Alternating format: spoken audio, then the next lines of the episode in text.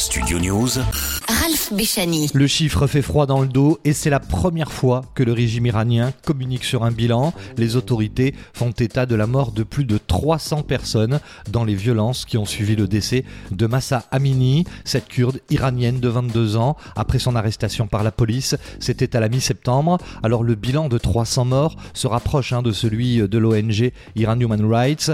Parler de 416 décès dans la répression des manifestants en Iran, y compris dans les violences dans la province du sud-est de l'Iran. La mort en détention le 16 septembre de Massa Amini, arrêté pour non-respect du code vestimentaire de la République islamique, avait déclenché une vague de manifestations en province tout d'abord, puis à Téhéran, la capitale, qui avait été violemment réprimée par les forces de l'ordre. Selon un dernier bilan, des milliers d'Iraniens et une quarantaine d'étrangers ont été arrêtés et plus de 2000 personnes ont été inculpées. Et parmi ces inculpés, 6 au moins ont déjà été condamnés à mort. C'est dans ce contexte que la répression se poursuit sur notamment à Téhéran et dans d'autres villes à travers le pays. Le régime tente chaque jour d'intimider les manifestants, notamment en coupant les communications, les accès Internet et aux réseaux sociaux. Paradoxalement, il y a aussi la Coupe du Monde au Qatar, alors que l'équipe d'Iran joue actuellement les phases de groupe pour se qualifier éventuellement pour les huitièmes de finale de la compétition.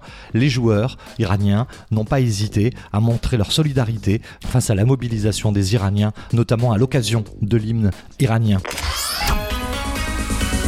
Studio News, actu, audio et podcast.